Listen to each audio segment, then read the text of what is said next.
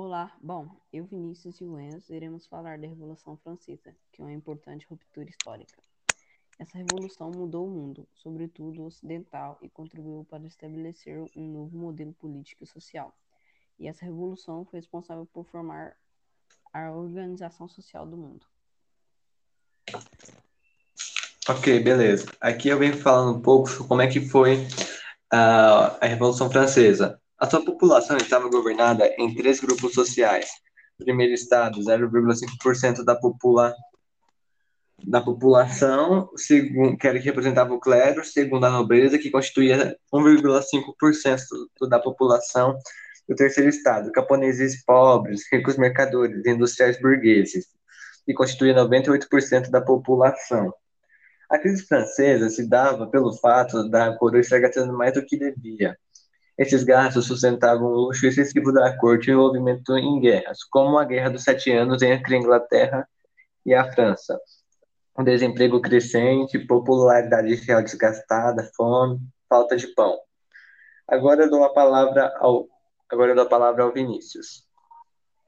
Bom, agora vou falar da convocação dos Estados Gerais. Primeiro, a Assembleia Nacional. Visando solucionar essas tensões, Luís XVI convocou os Estados Gerais em 1788. Tratava-se de uma Assembleia Francesa, que reunia os três estados e não era convocada desde 1614. Sua função era resolver problemas financeiros da França e, para isso, eram eleitos deputados. Embora cada estado participasse da Assembleia com vários representantes, o voto para tomar decisões era por questão. Cada um deles tinha direito de um voto a intenção do clero e da nobreza era obrigar o terceiro estado a assumir novos impostos para solucionar a crise. Agora falar das tensões com o terceiro estado. Primeiro, o lema começou a ser proclamado: liberdade, igualdade e fraternidade. Segundo, o terceiro estado queria criar um parlamento. Terceiro, ordem. Em 17 de junho, o terceiro estado declarou-se por conta própria uma assembleia. Quarto, o rei tenta impedir a reunião do terceiro estado. Agora falar do juramento do jogo Pela. Reunião no salão do jogo de Pela. Assembleia Constituinte. O objetivo do grupo era elaborar uma constituição, algo que não estava nos planos do governo absolutista do rei Luís XVI. E agora eu vou passar a palavra para o Enzo. Ok que vem falando do apoio popular à burguesia, mais especificamente do terceiro estado. Era demonstrado pelos levantes nas cidades e no campo. Essa força popular deu início à Revolução Francesa, após a tomada da, da Bastilha em 14 de julho de 1789, na madrugada. A Bastilha era uma prisão real, uma prisão de políticos, deputados, prefeitos, qualquer pessoa que se envolvia na política. E essa distribuição era um grande símbolo do poder absolutista. Com essa notícia que se espalhou pela França inteira, os nobres fugiram do país e o rei mandou recuar as tropas que cercavam Paris, com medo da revolta popular. Esses acontecimentos de Paris estimularam revoltas e levantes em muitas regiões do interior da França. Vários mercadores pobres mataram a nobreza. Isso fortaleceu a Assembleia Constituinte, que permitiu a tomada de decisões importantes. Alguns direitos foram abolidos, como direito de caça exclusivo, isenção de impostos, monopólio de altos cargos e principalmente o direito de se impor ao trabalho forçado dos camponeses. E em 26 de agosto foi aprovada a Declaração dos Direitos do Homem e do Cidadão. Essa declaração fala de que todo mundo nasce igual e o poder também pertence ao povo. Agora venho falar do contexto e radicalização da Revolução.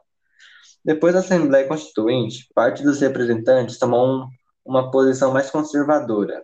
Essa parcela era pequena parte da burguesia. Eles eram jacobinos. Eles sentavam ao lado do rei para falar as suas ideias. Sentavam, na verdade, também na esquerda do rei. Um ponto interessante. Agora eu vim falar da República Jacobina. A radicalização dessa república, que dava cada vez mais poder aos jacobinos dentro da Assembleia, que passaram a ter o apoio dos radicais sans-culottes, formados por pequenos comerciantes, assalariados e artesãos. Com o apoio dos sans-culottes, os jacobinos chegaram a poder. Em termos sociais e políticos, os jacobinos defendiam a criação de um governo central, para substituir o governo que vinha tomando medidas liberais que atendiam interesses da alta burguesia. E em dezembro de 1792, Luís VI foi julgado por conspirar contra a liberdade francesa e foi culpado. Um mês depois, ele foi executado. Para enfrentar a crise econômica, foram criados comitês, ainda para alterar mais alterações políticas, criando uma Constituição em 1793.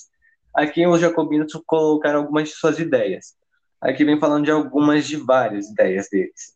O voto universal masculino, o fim da escravidão nas colônias francesas e o fim da prisão por dívidas.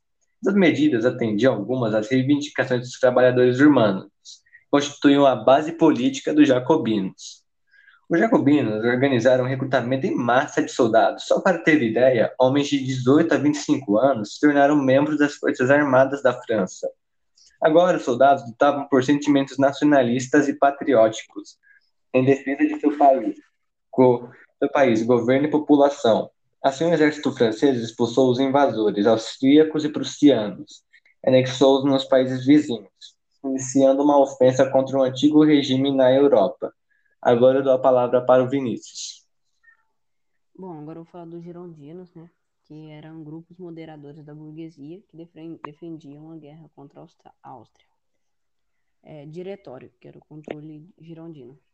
Os girondinos criaram um diretório após retomar o poder para a Convenção Nacional.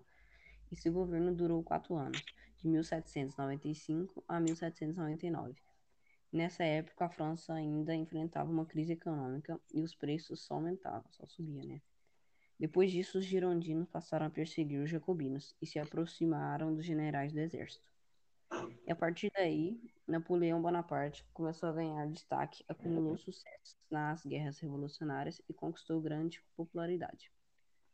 Napoleão era útil aos girondinos e queria chegar ao poder. Os exércitos, exércitos franceses foram conduzidos para os girondinos até o Egito em 1798, e o objetivo era conquistar postos territoriais para a França. Alguns, alguns historiadores veem nesse movimento não apenas um projeto exagerado, mas sim uma tentativa de chegar à Índia e enfraquecer o poder colonial da Grã-Bretanha, que era um grande rival da França. Após os ingleses reagirem e destruírem a frota naval, o general abandonou, abandonou seu exército e fugiu para a França. Eles perceberam que a investida de Napoleão não foi bem sucedida. Ao retornar, encontrou um país e em profunda crise. O poder dos girondinos já havia acabado e a economia caótica. O povo não confiava mais no governo revolucionário. A alta burguesia, mais influente, precisava de alguém forte para resistir aos inimigos externos e internos e estabilizar a economia da França. Agora vou dar a palavra para o Enzo. Aqui eu venho falando de um líder, um líder, um líder que ficou muito famoso, assim, famoso pelo que ele fez, que eu venho falando de Robespierre e o Grande Terror. E com seu primeiro sucesso, os jacobinos aumentaram sua popularidade. E Robespierre, um de seus principais líderes, ganhou força. Robespierre era um grande leitor de Rousseau, um iluminista, e buscou criar uma república da virtude, sem privilégios ou distinções sociais. Ele tinha ideias iluministas de uma nação de pessoas livres, socialmente iguais e educadas com um racionalismo. Mas os métodos que ele usou não que ele, que ele defendia não combinaram com suas ideias. Aqui vamos ver o que aconteceu. Como líder, ele utilizou seus poderes para perseguir qualquer pessoa considerada opositora e inimiga. Mandou matar girondinos, padres, nobres, camponeses e até mesmo seu grupo jacobino. Eles foram executados pelo pretexto de serem considerados contra-revolucionários.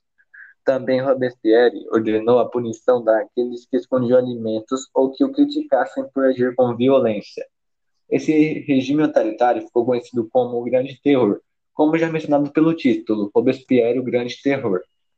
As políticas de Robespierre resultaram na perda social dos jacobinos do seu grupo, que não tinha mais controle político do país.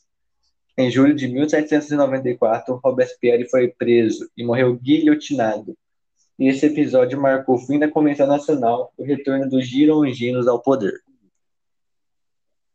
Agora eu passo a palavra para o Vinícius. E esse foi o nosso podcast da Revolução Francesa. Espero que tenham gostado. Foi isso. Tchau.